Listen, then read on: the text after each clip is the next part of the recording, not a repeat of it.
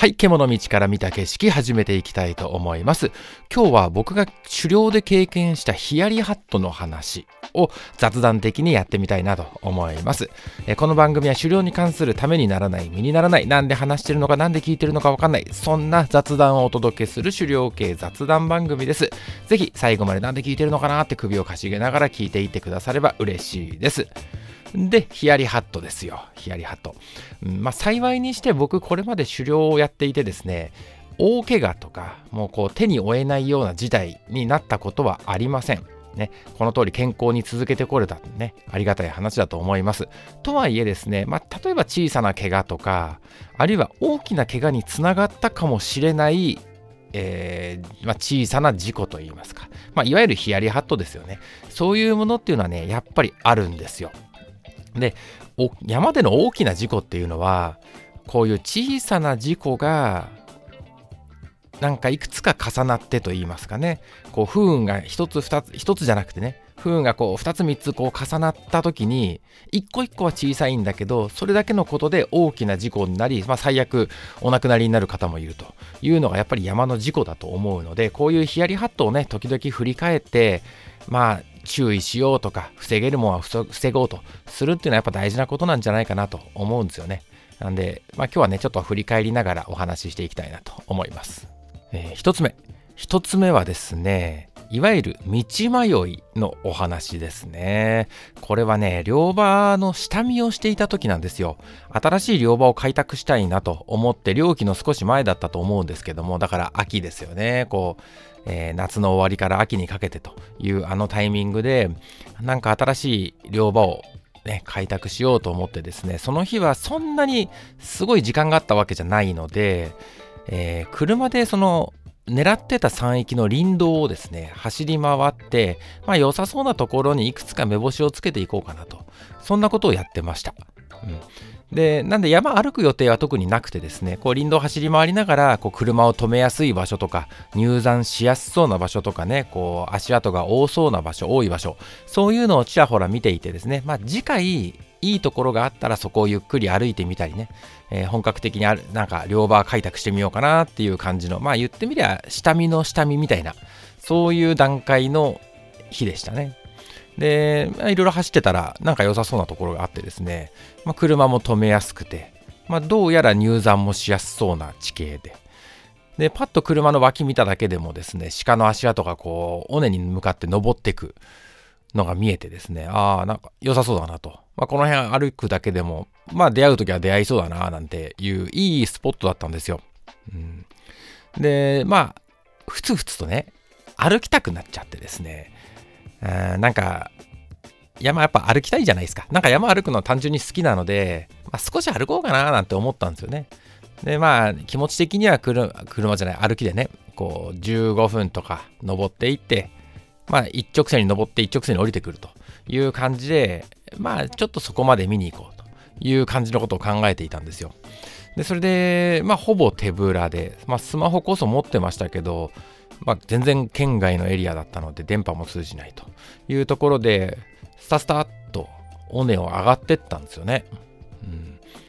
でまあ別に難所とかがあるような小難しい山でもないですしまあそんな急でもなくてですねまあ、緩い尾根をこう、ぐいぐいと登っていったんですよ。で、まあ、一応ね、樹林帯なので、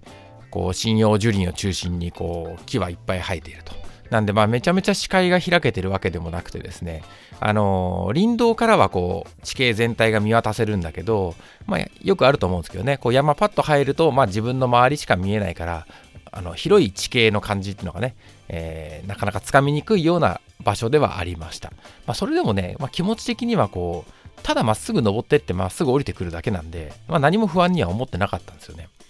で、それでまあ気が乗っちゃってですね、結局30分ぐらい登ったのかな。うん。でまあ、足跡とかちょこちょこ見かけたりね、しながら楽しいなっていう感じで登っていって、まあそろそろ降りるかと。まあ30分ぐらいかけて登ってきたので、まあ、下りの方が通常早いんでね、15分、20分もあれば降りられるだろうと。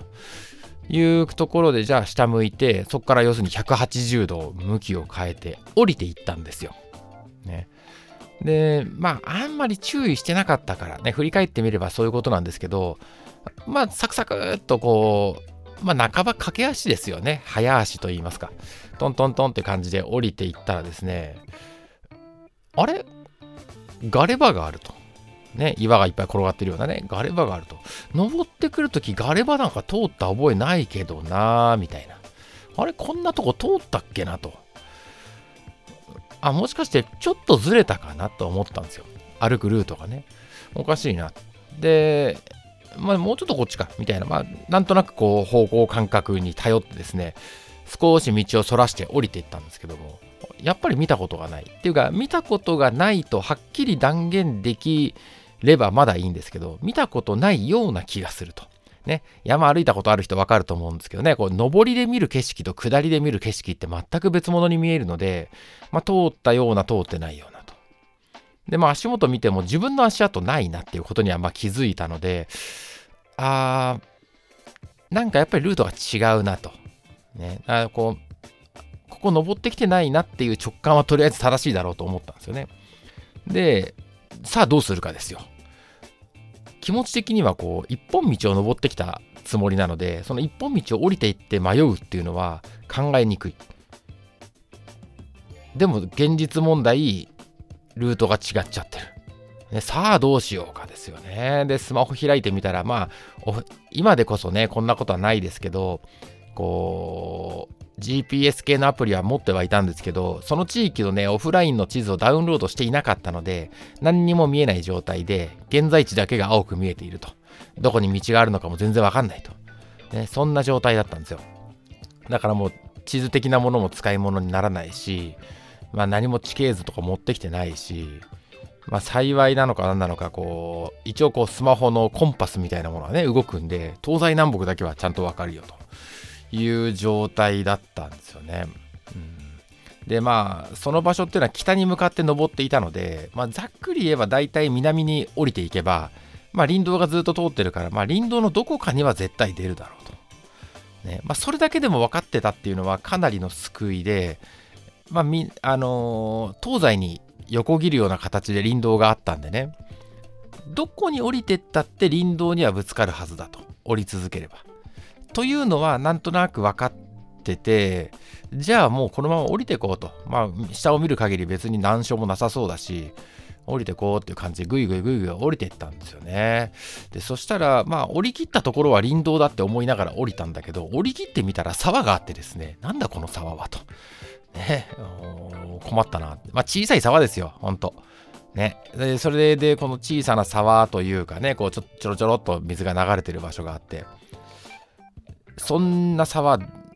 記憶にないというかね、まあ、土地勘がある地域じゃないので、うーん、ある予定がなかったからどうしようかなと。まあ仕方ない。もっともっと南に降りていこう。みたいな感じで降りようとするんだけど、尾根の形がと言いますかね、こう山の中って進みたい方向に進めるわけじゃないんですよね。降りやすい方向に降りるしかないので、徐々に徐々にですね、方向がこう、西へ向かったのかな。西へ西へだんだん誘導されてるような形で、自分の行きたい方向とだいぶ違う方向に進まされていてですね、まあこう、もう振り返ってみれば一番最初の判断ミスだとは思うんだけど、まあとにかく、もうちょっとだからっていう感じで降りてって、結果的には、この話的にはオチがあんまりなくて申し訳ないんですけど、結果的にはね、小1時間かけて、1時間ちょっとかかったのかなどうかな ?1 時間前後ぐらいかかって、林道には出ました。ね。想定よりもだいぶ離れたところに出ましたけどね。だいぶ西の方にこう流されていって、林道の随分先の方に降りて、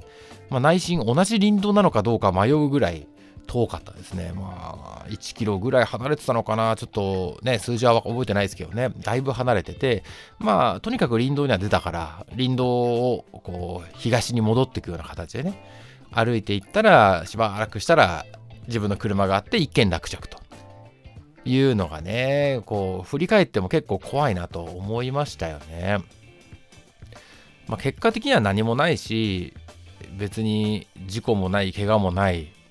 誰にも心配もかけず、普通にそのまま降りて下山して終わりだったんでね、まあ良かったんですけど、ああ、道迷いそうなんてこういう風に起こるんだなと、いくつか思いましたよね。まあ、まず、地図もないとかね、そういうのもやっぱり不用心だったと思うし最初に道迷った段階でやっぱり戻るべきだったなと振り返ってみて思いますよね。うんあの降りてきゃ林道があるっていうのを、まあ、確信として持ってたので、まあ、だからやったからね100%の判断ミスなのかどうかわからないんだけどだけどあのあの時ね振り返ってとにかく思い出すのは焦りなんですよ。そんな些細な道迷いでまあ大事故にはなんないだろうっていうふうには思ってたけどそれでもやっぱ気持ちはね焦るんですよで焦った結果判断を焦るんですよね判断しなきゃっていう気持ちがすごく強かったのを覚えてます、ね、だ進むならもう進もう。よし行こうっていう感じ、ね、だ早く行動しないとまあすぐ夕方になる時間ではなかったけどでもほっとけばねそのうち日も暮れてしまうと。そうなったら本当にまずいからもう今判断して今進もう。で、やっぱそれがね、それが良くなかったよね。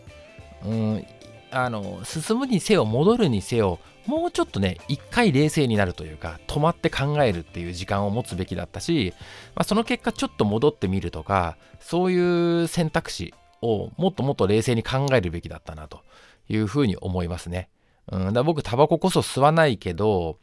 もしタバコ吸うんだったら、もうイメージ的にはね、こうタバコ一本吸いながら考えるぐらいの時間はあえて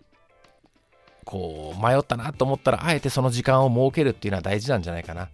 うん例えば座ってお菓子を食べるとか行動食とか持ってればね座ってお茶飲む水を飲むとかね。まあ一回こう座って動くね強制的にこう行動しないって決めてでゆっくり判断を考える。やっぱねそういう手順って大事なんじゃないかなとあの時は思いましたね。うん。まあ、それからはね、やっぱりこう、まあ、ちょっとでもね、山に入るときって、まあ、最低限のこう、地図であったりとか、ね、あの、スマホのオフラインマップみたいなね、そういうものは必ずセットしておくようにはしてますね、今はね。うん。極論、オフラインマップが仮にないとして、まあ、例えば車止めたところがすでにね、こう、県外で、今更地図のダウンロードもできないってなったとしてもですよ。今ある車の場所だけでもマークしておけば、オフラインでも現在地はわかるので、真っ白い地図の中に車の場所をマークすることができるわけですよ。でそこまで戻れば OK っていうことになるので、完璧ではないけど、うん、さなんかやらなきゃいけないことがあるんだったら、せめてそういう対処をしておく。うん、そういうことはね、やっぱりやった方がいいなって思いましたね。うん、いやまあ怖いっすよ、本当に。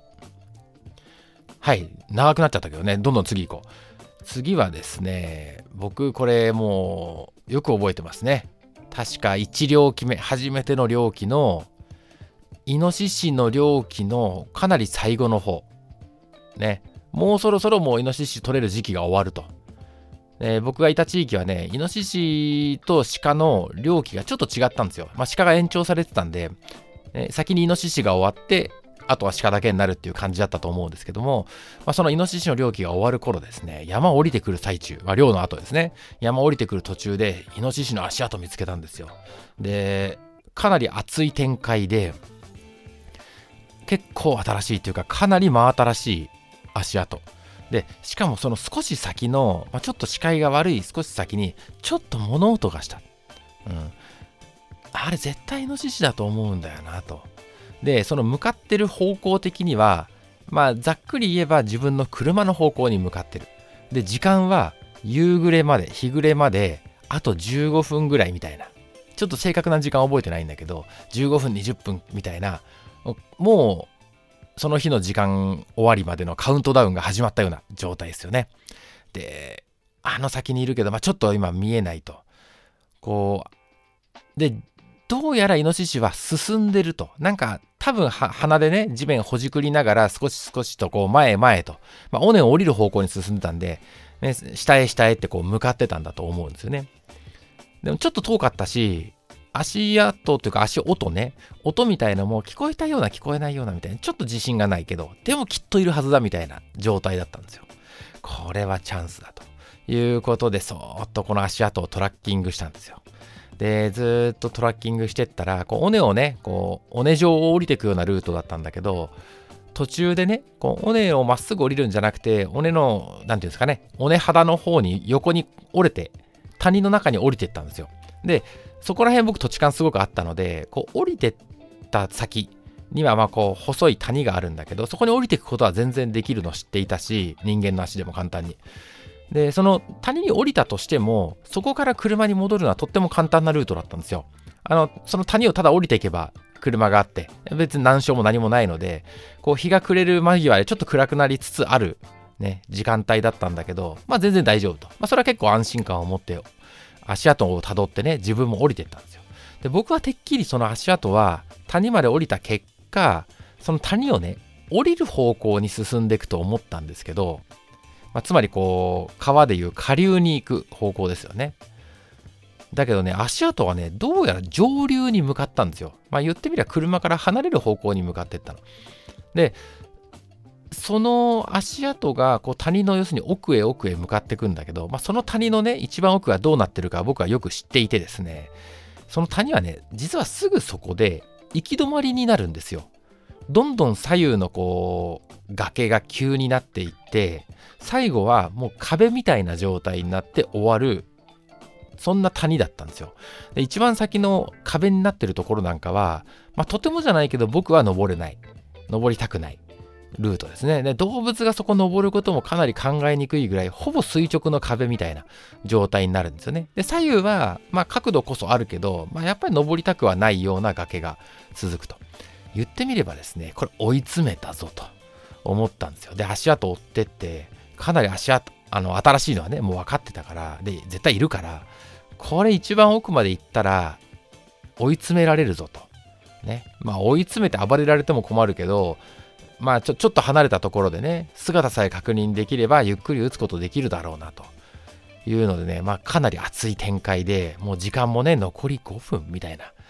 なんかそんな状態になってくるわけですよ。で、あんまりゆっくりね、じわじわじわじわやってたら時間切れになってしまうので、もう行くしかないと。もう行くしかないと。で、パッパと行って、向こうが姿を現してくれるのを期待するしかないなというところでバーっと登ってったら、いないんですよね。で、いないなと。で、こう、左右もしかしてどっか登ってったのかなと。ね、一番奥壁になってることはね、イノシシだって分かってるだろうから、まあもしかしたら気づかなかっただけで左右のね、どっかのルートからポンポンと逃げてったのかなと、僕の気配をさして。うーんって思いつつも、いやでもそんな痕跡はなかったぞと。絶対奥にいるはずだけどな、でももう奥の壁は見えてる。でも実はその少し手前に大きな、こう、岩があったんですよ。どれぐらいの大きさかな人間がこう丸くなった時よりはずっと大きいですね。もう高さ1メーターぐらいあるような結構でっかい岩があってですねその裏ぐらいしか隠れるところないんだけどなっていう状態で、まあ、こっちはもう分かんないですよ。その裏に隠れてるのかもしれないしその途中でもう逃げちゃっててもう周りにはいないのかもしれない。とにかく物音はしないしどこに行ったか全然分かんないと。でちょっとこう、まあ、何秒か何十秒かね見てたけど何も動きもない。うんもういなくなっちゃったのかなと思って戻ろうかな、どうしようかなっていう気持ちを込めてですね、パッと後ろを振り返ったんですよ。まあ来た道をね、振り返った形でパッと振り返ったら、まあそれをね、見ていたかのように、さっきね、こう目星をつけていた岩の後ろからイノシシが飛び出して、でこっちに来るんではなくてですね、崖に向かってひとっ飛びですよ。もうピューンって感じでしたね。飛んだように見えました、僕には。ピューンって崖に向かってですね、で、崖をこう三段飛びみたいにタンタンタンと跳ね上がるようにして、その、まあ、高さ5メーターぐらい ?4、5メーターもっとあるかな？みたいな高さの崖をですね、ポンポンと登りきって、まあ、その上は、あの、藪になってるんですけどね、その藪の中にガサガサっと入ってって、もう豚の鳴き声ですよね、ホッホッってなるような、そんな声を出しながら消えていったんですよ。一方その頃ですよ。まあ、イノシシはそんな状態だったんだけど、一方その頃、こうイノシシがパッと飛び出した瞬間にこっちは慌てて銃を出してね、まあ、銃を出してっていうか手には持ってたんで銃にこう僕弾をもう手に持って歩いてたんですね。もう獲物が近いから。でまだ装填はしてなかったんで獲物がイノシシがパッと動いた瞬間に弾込めて撃つぞっていうか、まあ、撃てるチャンスがあればね、撃ちたいなっていう気持ちで弾込めて銃用意してっていうのをやってて、で、一方その頃、イノシシは崖の1段目に飛びかかって、3段飛びの要領でパンと後ろ足で壁を蹴ったんですよ。その蹴った時の岩が一直線に僕の顔に向かって飛んできたんですよ。まあ、拳台よりは大きい。まあ、両手に抱えるぐらいっていうんですかね。まあ、両手で囲えるぐらいの大きさの岩がですね、ピューンって一直線に飛んできて、で、僕は、まあ、運よくですね、えー、それをが目に入っていたので、パッと顔1個分ぐらい横にずらして、岩を避けることはできたんですよね。でもね、避けた時の未だに忘れないこの岩が飛んでくヒュンっていう音。これがね、耳元をかすめるように飛んでいってですね、で向こうにゴロゴロゴロゴロって転がっていく。で、僕はこう向こうにね、こうイノシシがポンポンと飛んでくのが視界の隅っこに見えつつ、あまりの恐怖に、その岩が飛んできたことはね、恐怖にもう本当にその場にへたり込んでしまってですね、もう座り込んでしまって、まあ、尻餅をつくというかね、膝が崩れ落ちるってこういうことなんだなと思いましたよ。で、パッとそこ座り込んじゃって、で、一方その頃、こう、イノシシはですね、崖の上の方に行って、藪に開いて、コッコって鳴らし、鳴らしながらね、こう逃げていった。で、まあ、時計を見ればですね、あと1分で日暮れですみたいな、そんな時間帯ですよ。ね。で、飛んできた岩とかをね、見て、ああの岩が飛んできたんだなとか思って、これ当たってたら、まあ、おそらくね、冗談抜きで、こう顔面のね骨骨折とか眼球に当たれば眼球破裂とかになりかねないし鼻に当たれば鼻は折れるでしょうしね口に当たれば歯も折れただろうしまあ何にせよですね無傷ではいられないなと思いましたよねあれはもう未だに一番怖かった事態なんじゃないかな、まあ、結果何も怪我してないしただイノシシがいなくなって終わっただけなんですけど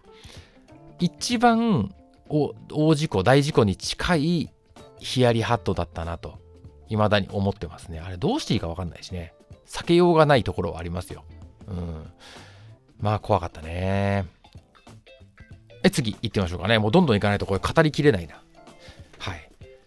で、次はね、あー、不注意だな、不注意だな。これ手短に行きますね。えー、ある日、こう鹿を解体していたんですね、山の中で。獲物を取ってよかったなというところでね、かなり寒い日だったんですよ。で、手は結構かじかんでいて、あのー、まあ、感覚がないって言ったらちょっと大げさなんですけど、まあ、結構かじかんでいて、ちょっと感覚が鈍ってる状態だったんですよ。で、まあ、内臓とかも出し終わった後だったんですよね。で、これからまあ何しようとしたのかななんか、あばらあたりをですね、こう、ちょっとグイグイと広げたいなと思ったんですよ。ね、ちょっと細かい作業覚えてないんだけど、とにかくこうね、内臓を出した後にあばらのあたりをぐっとちょっと広げるっていうことをやっていて、あのぐっとこう、あばらの左右とかね、その辺りをこう掴んで、ちょっと無理してグイグイなんて力を入れていたら、指先がね、チクチクってなんかしたんですよ。当たったんですよ。ね。で、その時こう、あばらをね、こう裂くように、ちょっと説明しづらいんですけどね、こう、あばら骨のところに歯入れて一応開いてあったんで、骨ってね、こう無理やり開いたりするとちょっと欠けたりとかして、先っちょがとんがったりするんですよね。で、まあ当たり方悪いとそういうところで怪我したりすることもあるので、まあそれ分かってたから、あ、もしかして骨の端っこどっか欠けたやつが当たってるかなと。ね、ああそれは気をつけなきゃいけないけれども、まあ、大事でもないなと思って、まあちょっといい、なんか手を緩めるのがめんどくさくてですね、もうちょっと力入れてグイグイってやってたら、あのね、豆腐、あるいは何がいいかな、チーズを、あるいはバターをか、バターを温めた包丁で切る感覚って分かりますかね？こうぬるーっと包丁がバターに入っていくじゃないですか。ちょっと温めたやつで手応えはあるんだけどこう力入れるわけでもなくスーッと入っていくあの感じで手が手に何か違和感があったんですよ指先にね中指だったかな人差し指だったかなねでなんだ今の感覚となんだ今の感覚と思って、パッと手出して、こあの内臓とか出した後なんで、当然腹の中血が入ってたりするんですよね。で、パッと手出したら手真っ赤なんですよ。で、随分赤いなと。なんか、鹿の血はもちろんあるから、鹿の血がついてることは別に驚くことじゃないんだけど、にしても随分赤いなと。おかしいなと思って見たら、もう指先がパックリ割れてて、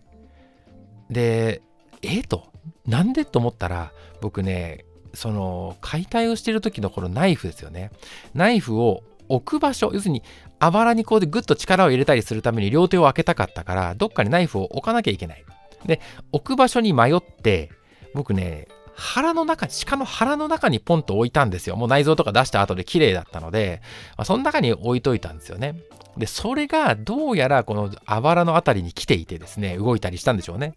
で力入れたら、それがちょうど歯が指に当たった状態でさえチクってしてたんだけど、そこからグッと力入れたら、まあよく研げてたんですね。あの、切れ味が非常に良くてですね、スパッ、スパッと切れてですね、もう、なんか肉見えるみたいなレベルで切れてて、もうそこからドクドクと血が流れてると。いや、あの時はへこみましたね。うん。で、まあ、効果不効果ですね、とりあえず痛みはその瞬間あんまりなかったんですよ。ちょっとジンジンするけど、まあその程度。ね。まあこういう切り傷でやったことある人はわかると思うんだけど、なんか意外と痛くなかったりするんですよ。あるいは後から痛みが来るみたいなことも多いんですよね。で、後から痛みが来るパターンだと、相当痛くなるというのがもうすぐ分かったんで、とにかく痛くなってからだと慌てるから、痛くないうちに処置しようってことで、もう慌ててガーゼ出して、こうテープでぐるぐる巻きにしてですね、まあ止血ですよ。もう大急ぎで止血して、で、その上からもう一個また別の手袋したりとかしてね、で、鹿の解体も途中だったんで、それはそれでやりきらなきゃいかんなということで、まあ、とりあえずなんか止血っぽい状態にはなったので、で、だんだん痛くなってきたんだけど、まあその後大急ぎで解体して帰ったと。で、家帰ってまた、まあ丁寧に処置したっていう話なんだよね。あの時からね、ナイフを置く場所は、もうあの日から、すごく反省して、見えないところにナイフは置かないと。というか、解体中にナイフを置く場所は決めるっていうのを決めました。ね、最近はだいたいこう解体するときは、解体するとこの近くにね、タオルでもいいし、まあ、何かそういうものをちょっと広げて、まあ、なんか一時的に物を置かなきゃいけないときは必ずその上に置くと。まあ、紛失防止にもなるし、事故防止にもなるなっていうことで、えー、適当なね、こう獲物の腹の中とかに物を置かない。ね、体の上にポンとナイフを置いちゃったりすることもね、あると思うんだけど、それやるとね、落としたりしてね、怪我したり、紛失したりっていうのにつながるので、最近は置く場所はね、とにかく気をつけるようになりましたね。うん。はい。どんどん行きましょう。で、次がね、あまあ、あるあるだと思うんだけど、これも手短にいこう。えー、お筋顔を取って、もう死んでると思ってバーッと近寄ってね、まあ、死んでる、まあ、若干こう、なんかピクピク動いてるので、まあ、止めてやろうということで、角掴んで、まあ、刃物でね、胸元を切ったん切ろうとしたんですよ。切ろうと思って、ちょんとこう、刃の先がね、皮膚に当たったら、まだね、お筋が結構生きてたんですね。で、グイって頭を上げるように動こうとしたことがあってですね。で、それが、まあ、結果的には何もなかったんだけど、鹿の角がですね、やっぱ僕の胸元にこう、ちょんと、ちょんと当たったんですよ。で、僕は押さえてたので、まあ、そこはグッと押さえつつ、でもやっぱ鹿も強いので、反射的にこう、胸にパッと当たって、で、やばいやばいっていう感じでグイッと押し返したような形で、まあ、結局そこで止めさせて終わったんですけど、鹿の角の先っちょが、ちょんとこう胸元にね、トンと当たったわけですよ、トンと。で、別に怪我もしてないし何もないんだけど、痛かったんですよ、結構。結構痛かったんですよ。で、その時思ったのは、これ、不用心な状態で、鹿が本気でドンと胸ついてきたら、これ胸穴開くなって思いましたね。だそれからやっぱね、オスジカとかは特になんだけど、やっぱ近寄り方とか近寄るタイミングっていうのはね、すごく慎重になりましたよね。あんまりこう、つかつかと寄ってって、最後の一撃みたいな感じで怪我してもしょうがないので、あの、向かってく角度、ね、後ろから寄っていくとか、こう、動いてる時はね、安易に近寄らない。まあ、例えば鉄砲で止めさせすることもできるわけで、ちょっと離れたところからね。まあ、そういうところでね、安全対策しないと、あの、そこでこっちが怪我してね、しまっても、もう誰も別に得しないので、やっぱ良くないなと思いましたよね。はい、で、最後、行きましょう。最後ね、これもヒヤリハットだったんですけどね、これは法律的なヒヤリハットだと思うんですけど、こう山の中歩いててね、で、山歩くときはこう銃カバーって外してるわけですよ。で、銃カバーね、わかんない方向けにちょっと説明すると、あの、銃というのはですね、道路の上とかでは裸で持っていてはいけないんですよ。ね、こう銃カバーとか、なんかケースとか、何かに入れて持ち歩かなきゃいけないですね。うん。で、これ裸で持ち歩くと裸銃って言って、まあ一発アウトですね。違法になります。で、山の中歩くときは別にいいんですよ。外して歩いてても。で、外して歩いてたんだけど、ふと気づいたら、こう僕ポケットにその時はね、こう銃カバーを入れていたんだけど、ポケットの銃カバーがなくなってるわけですよ。あれれと。これ結構困った事態で、というのも、山の中はね、別に銃カバーがあろうがなかろうが違法ではないんですけど、山から降りて車に戻る瞬間というのは、必ず一回道路に出るわけですよね。必ず出るんですよね。まあ、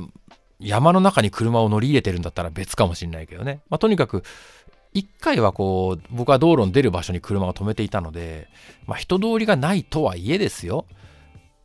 重カバーなしで車に戻ることになるぞと。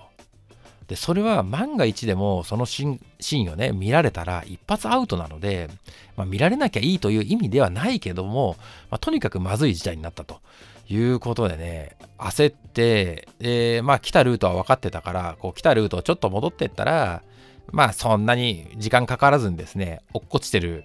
重カバーを見つけて、まあ回収して事なきを得たというね、まあまさにヒヤリハットですよね。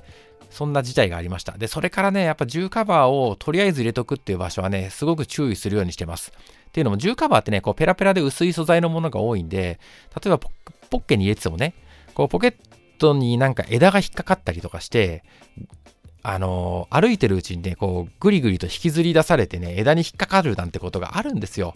ね、その時もそういう理由だったと思います、おそらく。ね、何かに引っかかって引きずり出されて落ちちゃった。うんっていうことになるので、もうポケットに入れるならポケットのジッパーを閉めるとか、まあ、絶対に紛失しないところにしまうっていうのはやっぱ重要だと思いますね。うん、人によってはね、そういうことになってもいいように、予備の重カバー、まあ、重カバーかなり小さい、ね、軽いものなんで、それをどっかに荷物の奥に忍ばせてますなんて人いますよね。うん、すごく気持ちはわかります。うん。あれは結構ヒヤリハットだったな。まあ結果的にね、えー、何もなかったんで良かったですけど、注意しなきゃなと思いました。他にもね、いくつかあるんだけど、まあ今日ね、5つご紹介しましたけど、今日はこれぐらいで終わりにしようかなと思います。えー、皆さんもね、なんかもしヒヤリハットみたいなことがあったらね、えー、発信できる範囲で発信するとですね、他のハンターさんみんなね、こうビクッとしますよ。あ僕も気をつけようなんて気持ちになるのでね、まあこういうのをみんなで共有するっていうのも、まあ一ついい、えー、ネットの使い方なのかなと思って今日お話ししてみました。まあちょっと恥ずかしい話でね、あの自分の力不足だった部分とかもあるからね、お前それダメだよってお叱りを受ける部分もあるとは思うんですけども、まあそういう経験も経てね、えー、だんだん、えー、安全な狩猟とかね、えー、事故のない狩猟っていうものに導かれていく部分もあると思うんでね、まあこれからも安全にやっていきたいなと思います。えー、今日はね、これでおしまいにしましょう。でこういうポッドキャストね、これからも聞きたいよって思った方、ぜひね、Twitter や Instagram フォローしたり、えー、この番組のね、シェアしていただけると嬉しいです。えー、また次回お会いしましょう。良い狩猟を。バイバイ。